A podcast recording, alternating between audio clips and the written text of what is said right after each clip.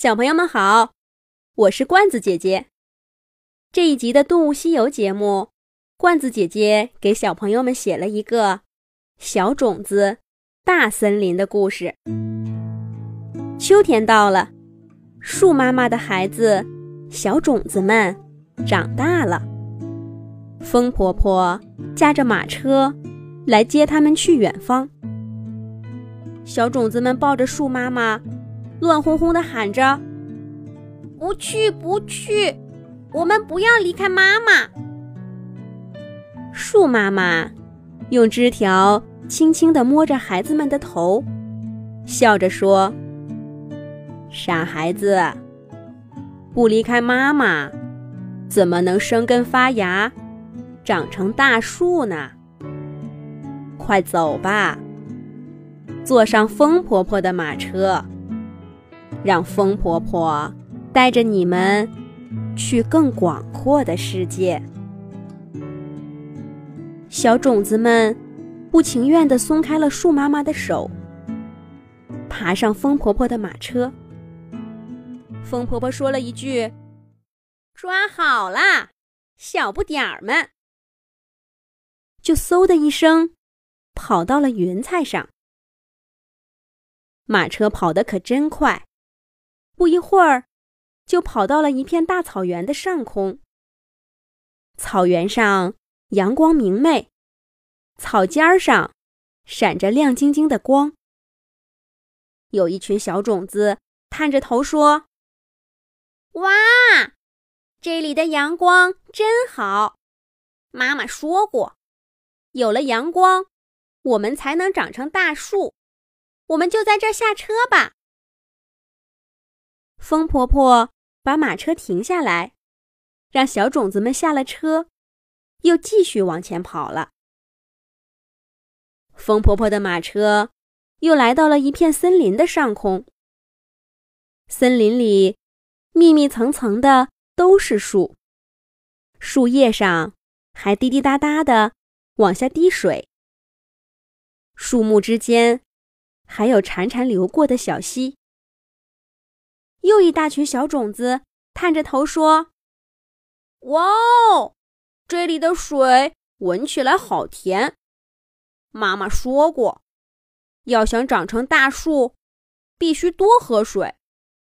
我们就在这里下车吧。”风婆婆停下马车，让这一批小种子也下了车，又继续往前跑了。风婆婆跑了一整天，放下了一批又一批的小种子。最后，她停在一个光秃秃的山坡上，长长的出了一口气。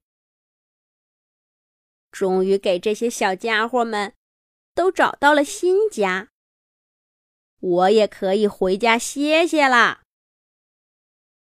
风婆婆没注意的是，最后一颗小种子。从马车的缝隙里，啪嗒一声，掉到了山坡上。原来这颗小种子一直在睡觉，它根本不知道大家都去了哪儿。直到摔在地上，它才哎呦一声醒过来，顺着山路往下滑。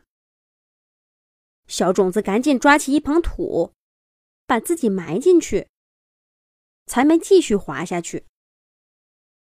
可是这里的土干巴巴的，小种子使劲儿往下钻了钻，才站稳了身体。天哪，我这是到了哪里？看起来环境好差，真不该睡大觉。这下好了，我怕是没机会长大了。小种子懊恼的想着，他做好准备。一辈子生活在黑暗的地底下了。可是过了几天，小种子觉得脚底下痒痒的，他伸手一摸，是几根细细软软的须子。这是根吗？我居然长出了根！小种子又往头上一摸，两片椭圆形的叶子正从一个小鼓包里。拱出头来，叶子，我还长了叶子。小种子乐坏了，没想到在这种地方，它竟然生根发芽了。这意味着，它迈出了长成一棵大树的第一步。然而，也只是第一步而已。接下来，它要努力的从土里钻出头来。可是当初为了不滑到山底下去，小种子把自己埋得很深，所以它费了好几天的力气，才摸到地面上薄薄的土层。阳光，鲜花，地面上的小动物们，我来了！小种子开心的想着。可等它真的冒出头，看到外面的世界，小种子傻眼了。这里到处都是光秃秃的土啊，石头啊，别说花和树了，连一棵草都看不到。也许是我的个子太矮了，等我长高些，就能看到旁边的朋友了。小种子一边想着，一边展开叶片。贪婪地吸收着阳光。最初那两片椭圆形的小叶子已经脱落了，刚刚长出的尖尖的嫩叶才是它真正的叶子。光有阳光还不够，想要长高也不能少了水。可是这片地里的水分太少了，小种子。必须把根深深的扎下去，才能喝到一点水。还好，这一带只有它一棵植物，所有的水分都被它吸收了。小种子渐渐长得越来越高了，它终于能抬起头看到远方了。不过这下，他才真的绝望了。天哪！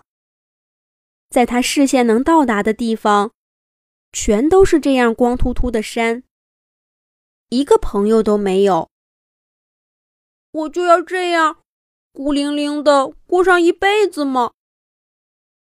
一棵树的一辈子是那么的漫长。小种子叫住了从天上飞过的小鸟，问他能不能留下来陪着自己。可是小鸟说：“不行，不行，这里只有你一棵小苗，我找不到吃的。再见了，我要去草原上找今年新长出来的小树。”小种子知道，小鸟说的小树是自己的兄弟。人家都长成一棵小树了，可它还只是一棵小苗。小种子又叫住了小蝴蝶，可是蝴蝶说：“这里太晒了，你的小叶子根本就遮不住阳光。再见了，我要去森林里找今年新长出来的小树。”小种子知道，小蝴蝶说的小树是自己的姐妹。人家都长成一棵小树了，可它还只是一棵小苗。小种子难过极了，但是它还是努力的生长着。它的根越来越深，不但能吸收地底下的水，连偶尔来这里的雨水也能留住。它的树干越长越高。树叶越来越密，在光秃秃的荒山上遮出了一片阴凉。渐渐的，开始有路过这里的小鸟，落在小种子长出来的小树上乘凉。小鸟们不经意间带过来的新种子，落在地上，有好些就像当初的小种子一样，生根发芽。长成了花草树木。曾经的荒原，变成了一片绿油油的森林。越来越多的小动物住过来，有小鸟，有蝴蝶，还有松鼠。而曾经迷迷糊糊掉下来的小种子，是这片森林最初的缔造者。小朋友们可以让爸爸妈妈关注微信公众号“童话罐子”，上面每天都有每一集出现的动物朋友、有趣的图片、视频和小故事。小朋友们，再见。